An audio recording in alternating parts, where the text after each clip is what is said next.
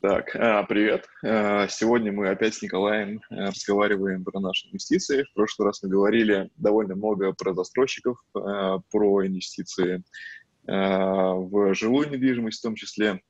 Сегодня давай, Николай, с тобой обсудим текущую ситуацию. Сейчас был гэп, первый за последние пару месяцев на рынке с, с обвала в феврале, в принципе. Что ты думаешь, э, стоит ли сейчас закупаться? Да, всем добрый день. Э, ну, что я думаю? Я думаю, что на самом деле, что касается, в принципе, текущей ситуации, то, опять же, очень э, такая высокая доля неопределенности на рынке. Ну, в принципе, это ни для кого не секрет, сейчас об этом все говорят. И, опять же, пара ключевых моментов, которые, в принципе, сейчас будут очень сильно давить на рынке, это, естественно, вторая волна коронавируса – в Америке количество зараженных перевалило за 6 миллионов человек, то есть это по данным института, университета Джона Хопкинса, то есть, в принципе, как бы а, понятно, что они не могут держать бизнес закрытым, но когда они открывают все вот эти вот заведения, то, естественно, как бы происходит вспышка. Вот. И плюс, опять же, Штаты – это выборы ноябрьские, то есть сейчас э, Трамп ликвидирует уже отставание от Байдена, но в общем и целом, на самом деле, если выберут Трампа, то это его последний срок, второй срок у американского президента, и вполне возможно, что, в общем, фондовый рынок его будет э, в меньшей степени интересовать. То есть об этом тоже э, надо помнить. Вот такая история, Родион. Что у тебя? Ты покупал что-то? Um, слушай, я зафиксировал часть золота. Вернее, сначала зафиксировал все золото. Это было, может быть, чуть больше недели назад. Mm-hmm. Потом оно немножко упало, и я э, все же прикупил обратно, э, наверное, половину того, что у меня было, может, даже чуть поменьше. Mm-hmm. И я думаю ее оставить, даже учитывая то, что сейчас оно опять немножко упало, оставить, потому что что будет дальше, непонятно, и небольшую такую стабилизирующую часть портфеля хочется иметь. Вот. Я на самом деле, э, давно очень э, хотел закупиться фанк компаниями всякими, там, Microsoft и, и так далее. Mm-hmm. И ждал хороших цен еще в обвале, который случился в феврале. Я их тогда так и не дождался и не купил. Ну, тем более сейчас я тоже их не покупаю, слишком все дорого. Вообще я сейчас стараюсь искать какие-то более узкие такие интересные э, моменты. Э, я сейчас э, прикупил немножко биотеха. Мне показалось, что цены, в принципе, сейчас нормальные в этом секторе, и на долгий срок это может быть интересно. То есть я избегаю IT, ничего не покупаю, что с этим связано. Mm-hmm. Купил немножко Westrock, это компания, которая занимается упаковкой в Америке. Угу. Если производство начнет останавливаться, точнее, когда оно начнет останавливаться, э, по идее, этот сектор должен расти, потому что все производство должно быть спаковано. Ну, в общем, пытаюсь найти такие э, более узкие истории, которые никак не связаны с этим. Ну, на, на мой взгляд, на самом деле это очень правильный сейчас подход, то есть в том плане, что крупные компании, они, понятное дело, что они достаточно надежные, ну, то есть э, ясно, что если купить там IBM, Microsoft или что-то похожее, там Apple тот же самый, да, то ясно, что компания никуда не денется, но э, безусловно, очень сильно перегрето все. То есть, если посмотреть на ключевые вот мультипликаторы, тот же самый PNE, который мы обсуждали, да, то есть, безусловно, очень высокие сейчас показатели. Я, кстати, еще рекомендую обратные показатели рассматривать. Это Е на П. То есть, по сути, это доходность, доходность по э, акциям, то есть, э, опять же, можно ее сравнить с, допустим, ключевой ставкой, ну, то есть, по сути дела, со ставкой по вкладам. То есть, если она ниже, чем ставка по вкладам, то в этом случае покупать такие акции не стоит, безусловно, потому что просто проще деньги положить на вклад. Вот. А что касается вот твоего подхода, мне кажется, это очень верно. То есть сейчас надо искать э, просто недооцененные э, компании, и они, скорее всего, находятся в секторе, ну, скажем так, в таком более узком Э, узком секторе, да, то есть это все-таки не, не, не очень крупные, наверное, компании. Ну, это что касается вот акций, да. А, ну вот еще я сейчас присматриваюсь и частично покупаю добытчиков ресурсов, тот же нефть и газ. Я вот, например, покупал Total и Royal Dutch Shell, компании, которые скорее всего, будут бенефициарами от того, что сейчас, возможно, кто-то еще будет банкротиться из небольших нефтедобытчиков. Э, и плюс э, я видел, что они развивают альтернативные источники э, энергетики, и в будущем это тоже может быть плюсом к бизнесу, как ну, мне кажется. И сейчас дешевые цены, в общем-то, на эти компании. А вот здесь я не соглашусь, скажем больше. На самом деле, что касается нефтегазового сектора, особенно американского, да, то есть вот что касается российского, и российский тоже надо стараться сейчас избегать, хотя ты прав, там сейчас очень активно муссируется история с углеводородной энергетикой, и, в принципе, то, что через какое-то время, ну, то есть, на самом деле, очень правильно говорят эксперты, что Европа пытается создать такую систему, при которой, э, собственно говоря, а, как бы у них в их странах да, будет а, такая альтернативный вид энергии, то есть, по сути дела, но при этом они будут жить за счет, а, скажем так, нефтедобывающих стран, то есть никуда не денется ни нефть, ни газ. При этом Россия, кстати, вот что касается углеводородной энергетики, тоже правильный эксперт отмечает, что обладает соответствующей инфраструктурой, то есть у нас те, те же самые трубы, по которым мы гоним газ, мы точно так же можем гнать и, соответственно, водород. Ну, то есть, по сути дела, э, Россия в этом плане очень, на очень хороших позициях находится. А что касается вот э, американской э, отрасли, нефтегазовой отрасли, то здесь очень большие риски сейчас. То есть вот эта вот вся история с сланцевой, сланцевой добычей, она сейчас подходит к такому логическому завершению. То есть на текущий момент эти вот сектора держатся за счет того, за счет вливаний просто денег очень больших, поэтому на мой взгляд, риски там очень высоки. Поэтому я бы пока старался все-таки, даже несмотря, что есть перспективы какие-то, да, то есть старался держаться подальше вот, в принципе, от этих компаний. Угу. Uh, ну, ты, наверное, говоришь про такие компании, как там, Occidental Petroleum какой-нибудь или uh, да, на самом деле я бы, я бы вообще в принципе смотрел бы сначала по отраслям, да, то есть, условно говоря, вот... Э, ну, э, ты говоришь про Америку в основном. Я говорю и про Америку, и про Россию в том числе.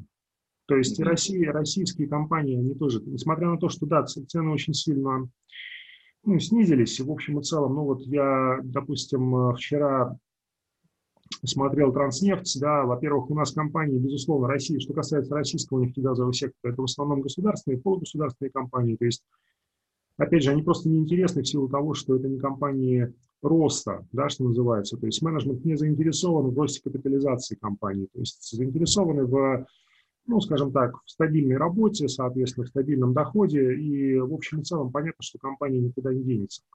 Ну, вот тот же самый Транснефть, это компания стоимости в чистом виде, то есть она платит дивиденды, дивиденды неплохие, там 8% годовых по префам, вот, но компания абсолютно не растет, то есть капитализация, она даже снижается, вот, уже с 2015 года. Поэтому, э, несмотря даже на вот вроде как привлекательные цены, я бы сейчас просто ну, обходил бы нефтегазовый сектор стороной. Хотя тоже тут, ну, твой подход, он как бы достаточно разумен вот в плане того, кто будет бенефициаром от... Э, то есть ясно, что если банкротятся какие-нибудь мелкие, да, то есть, условно говоря, конкуренты, то ясно, что в первую очередь, естественно, будет спрос на э, акции крупных добытчиков. Это, то есть, это достаточно логичный такой логичный подход, но сам сектор, он просто рискованный на текущий момент. Да, я согласен с тобой, что Россия и Америка сейчас опасно. Э, но, собственно, я то, что покупаю сейчас, это акции э, европейских компаний. Total французская, Dutch Shell это Нидерланды. Э, и кажется, что это может быть интересно. Но в любом случае будет видно. И единственный еще такой момент. Одна компания, которую я купил, которую можно, в принципе, отнести к IT-сектору, это Take-Two Interactive. Это из... Это производитель игр. Ну, я не знаю, ты следил или нет за этим сектором. Э, и в последнее время сам сектор э, рос, но крупнейшие игроки, такие как Electronic Arts и Blizzard, они не показывали роста, в общем-то, в растущем тренде самого этого сектора. В отличие от Take-Two Interactive, как раз, которая специализируется на мобильных играх, это самый бурный сегмент, в принципе. И вот я давно хотел их купить, но они были какие-то слишком дорогие в последнее время, они очень сильно выросли. И сейчас вот на гэпе, буквально пару дней назад, я начал э, понемножечку их э, подбирать. Э, возможно, цена пойдет еще ниже, но, в принципе, я буду готов еще докупать их. На самом деле, ну, опять же, тут, скажем так, вот что касается в принципе, я понимаю твою тягу к IT-сектору, поскольку на самом деле это очень правильная такая вещь. Вот опять же, возвращаясь к такому подходу ну, того же Питера Линча, да, то есть он говорил о том, что ну, покупать желательно то, что ты, в чем ты разбираешься, то есть те сектора, которые, в которых ты понимаешь. То есть в данной ситуации понятно, что если как бы ты работаешь в IT-сфере, то по возможности желательно, конечно, покупать Э, акции IT-сферы. Ну, что касается вот Take-Two Interactive, ну вот можно посмотреть, допустим, сейчас у них э, получается что, если мы говорим про активы компании, да, то активы составляют порядка 5, 5 э, миллиардов долларов, ну, то есть, в принципе, компания относительно небольшая, можно так сказать, да, вот. Ну, а вот что касается ее капитализации, ну, вот мы можем оценить капитализацию, давай посмотрим. Сейчас, даже вот в режиме, можно сказать, реального времени, сейчас буквально одну секунду, Ну, то есть активы 5 миллиардов, соответственно, капитализация составляет 18 миллиардов долларов. То есть 18,5 даже рыночная капитализация. То есть на самом деле здесь, ну вот так вот, если даже оценивать очень так топорно, да, то есть получается, что мы покупаем за 18,5 миллиардов компанию, которая, которая владеет, э, ну, как бы всего у нее активов всего лишь на 5. Ну, то есть такое весьма... На самом деле, опять же, это не, это не, факт, что, не факт, что плохо. То есть надо смотреть, как бы, в принципе, что компания себя, конечно, представляет. Если ты думаешь, что компания выстрелит, то почему нет? Почему нет? А, тут еще такой момент, что как вообще оценивать активы э, в IT-сфере, это, мне кажется, очень интересный вопрос, э, потому что оценить э, можно, там, не знаю, очень легко, мне кажется, недвижимость какую-то. В общем, такие физические активы, которые легко поддаются оценке, там, можно переместить, продать и так далее. А как оценить там, такую интеллектуальную вещь, как программный код, как, ну, игру, в принципе, можно оценить ее как бренд, но, тем не менее, сколько стоит бренд? Здесь, здесь есть, да-да-да, я с тобой полностью согласен, здесь есть определенные особенности. Ну, во-первых, э, и подходы, в принципе, другие немножко, чем э, к э, компаниям так называемым балансовым, да, то есть у которых там достаточно большое количество материальных активов на балансе. Ну, то есть, условно говоря, понятно, что в основном там собственность интеллектуальная, ну и, соответственно, конечно, компания действительно может э, работать в принципе, даже с отрицательными финансовыми показателями какое-то время, но при этом потом выстрелить вдруг. Вот, поэтому если считаешь, что действительно это будет интересно, и особенно, кстати, вот что касается вот второй волны коронавируса, действительно, вот если снова будут вводиться ограничения карантинные, да, то почему нет? То есть игровой сектор может, может снова выстрелить. Вообще кажется, что этот сектор довольно перспективным тоже в будущем, э, так же, как и какие-то компании с биотех, к примеру. И, э, ну, и, и я покупал именно, хочу покупать в дальнейшем именно эту компанию, потому что она растет по сравнению с другими игроками крупными. Потому что, э, ну, все э, там, две других э, компании, которые я говорил, там, Electronic Arts и Blizzard, Activision Blizzard, они не показывают роста. У них очень большая, они, они гораздо больше, чем там, тот, тот же самый Take-Two. У них больше популярных каких-то продуктов, но рост у них как-то остановился, они начинают просто поддерживать скорее себя. Mm-hmm. Окей. Okay. Ты еще упоминал э, перед тем, как вы начали э, запись, про то, что избавился от золота.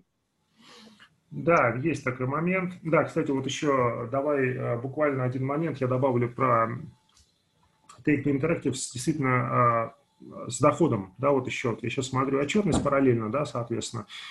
В принципе, я с тобой согласен, последние три года, 18, 19 и 20 годы доход растет у компании. Ну, то есть, в принципе, видно, что действительно в целом и доход, и чистая прибыль, что называется. Растет при этом в 2019 году чистая прибыль выросла почти в два раза. Вот, это, в принципе, такой хороший показатель, то есть, э, поэтому вполне возможно, что, э, в общем-то, все это будет продолжать идти. Ну, что касается золота, да, я э, избавился частично, то есть я примерно половину своих позиций в золоте сократил, то есть средняя, в принципе, цена продажи, наверное, ну, это текущая примерно цена, то есть 1900, наверное, 50, э, ну, вот между 1950 и 2000 долларов за унцию. Э, хотя, на самом деле, половину позиции я все-таки еще оставил. Mm-hmm. Мое мнение, что действительно золото может, то есть тут очень такое в рамках неопредел... в условиях вот этой неопределенности у меня такая происходит балансировка небольшая, да, то есть я допускаю, что золото еще может выстрелить, учитывая, что, опять же, да, там, допустим, что-то произойдет, да, то есть как, опять же, вторая волна или там перевыборы и прочее, да, то есть акции рухнут, соответственно, золото может, рынки, точнее, упадут, а золото может, может пойти наверх. С другой стороны, я допускаю и обратное. То есть тут как бы не, нечто такое. То есть для меня сейчас золото это не как основной актив, а как некий такой балансирующий, если начнется снова рост, я просто его снова докуплю. У тебя золото в виде э, обезличенных счетов или да. ты держишь акции компании? Акции компании я не держу, э, увы, увы, кстати, не держу. Я на самом деле думаю, что это больше моя ошибка, э, потому что э, в свое время у меня была было желание, скажем так, купить тот же самый полюс или полиметалл, я что-то из этого хотел и почему-то так и не купил. А, поэтому акции не держу. У меня ОМС, ОМС безличный металлический счет, он уже очень давно. А, понятно, что это не очень выгодный э, такой вид э, в том плане, что очень большой спред возникает, э, то есть банк жадный, безусловно, как и любой банк. Но, учитывая то, что у меня очень давно золото находится в портфеле, и оно куплено очень тоже так по приемлемым ценам, у меня, конечно, хороший доход, безусловно. Угу. А, а ты деньги, которые вот, э, получил от продажи, ты их э, просто пока что держишь на будущее или купил на них что-то? Частично кэш, да, частично кэш, частично я докупил э, облигации еще, то, ну, то есть для того, чтобы просто деньги не лежали. Угу. Вот, э, поэтому, то есть я пока не спешу, не спешу не покупать ни валюту, ни акции, скажем так. То есть на самом деле такая немножко осторожная позиция. Опять же, я все-таки э, больше отталкиваюсь от э, риска, да, то есть я побаиваюсь, если честно, да, то есть если тут как бы опять же вопрос такой, что тут можно несколько подходов возможно, да, то есть если в принципе верить в то, что все будет хорошо, безусловно, надо покупать сейчас акции и, э, в общем-то, ну, вполне возможно, что можно действительно хорошие, сделать хорошую доходность, но я пока побаиваюсь. А, мне кажется, сейчас все побаиваются.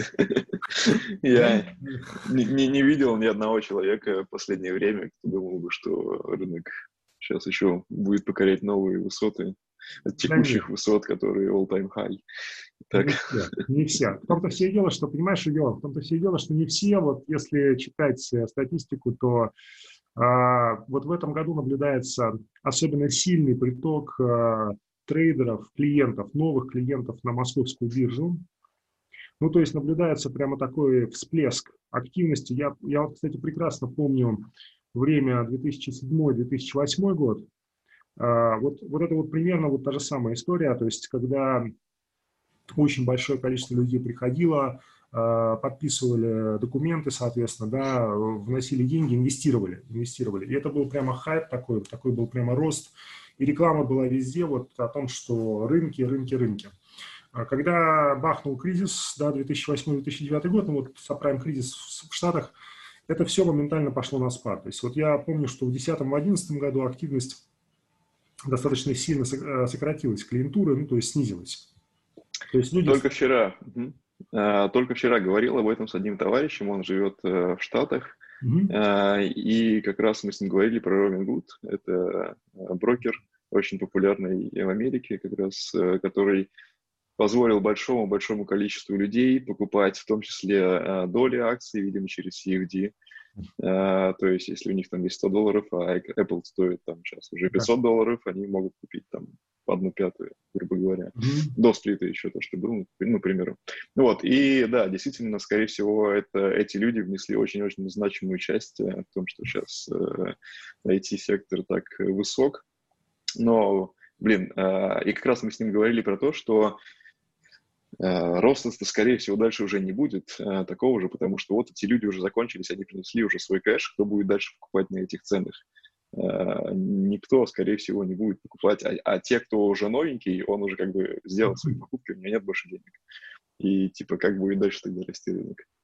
Ну, посмотрим, есть, знаешь, такой принцип, я рассказывал, не рассказывал, не помню, принцип покупки по принципу большего дурака, вот, ну, то есть... Ну, да, оно и есть. Да, то есть ты покупаешь, да, в надежде на то, что найдется еще какой-нибудь, э, да, человек. Просто смысл, э, в чем, в чем проблема, да, на текущий момент? Проблема в том, что люди, ну, проблема Robinhood, проблема вот таких вот компаний, э, это, в общем, не, не новая идея, то есть еще в Штатах там несколько десятков лет назад были так, так называемые двухдолларовые брокеры, ну, то есть это, по сути дела, некий гараж, да, где, соответственно, располагалась некая брокерская компания и э, с очень низкими комиссионными. То есть люди, не имеющие mm-hmm. возможности торговать на Уолл-стрит, и, соответственно, через крупные компании, они могли вот в такой гараж прийти, купить там акции. Ну, вот э, такой яркий пример – это вот как раз игра на понижение. Если кто-то хочет, может посмотреть, там э, тоже одна из ребята, вот, которые занимались торговлей, они тоже вот занимались торговлей из гаража. И вот сейчас вот такой вот гаражники, своеобразные вот такие компании, как Robinhood, ну, то есть, по сути, это некая такая попытка а, действительно дать возможность поучаствовать во всем этом действии относительно не, а, не богатым людям, но а, проблема в чем, да, что вот эти вот люди, которые приходят в Robinhood, они ничего не знают. Ну, то есть уровень компетенции, он около нулевой, то есть человек приходит, покупает только потому, что растет.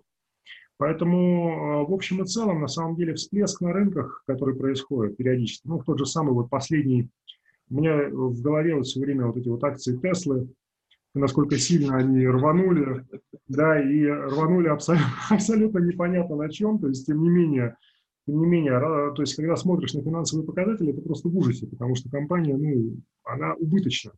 Тем не менее, акции растут. Ну вот, пожалуйста, такой яркий пример а, покупки по принципу большего дурака. Кстати говоря, э, только буквально час назад увидел новость о том, что э, в S&P 500 они не были включены, э, акции Теслы, и на этом они дропнулись там очень, очень существенно, процентов 20 или что-то такое. Значит, пампы, как, как всегда, то есть, да, да, некая такая, да, информация, как с кодок, та же самая информация с коронавирусом и прочее, а, субсидирование, скажем так, компаний со стороны государства. Ну, там много вот таких вот историй, которые пампят э, бумаги. В принципе, понятно, что Трампу тут очень важный такой вот момент. А, штатам Трампу очень важно сейчас э, рынок пампить как можно сильнее, то есть для того, чтобы оставался рынок на хаях, ну или вблизи, по крайней мере, хаев. То есть это вот тоже очень важно понимать, поэтому покупая сейчас, надо понимать, что к ноябрю эта ситуация может поменяться, конечно, кардинально. Mm-hmm. Супер, я думаю, на этом мы сегодня закончим. Да. Спасибо. Спасибо. Mm-hmm.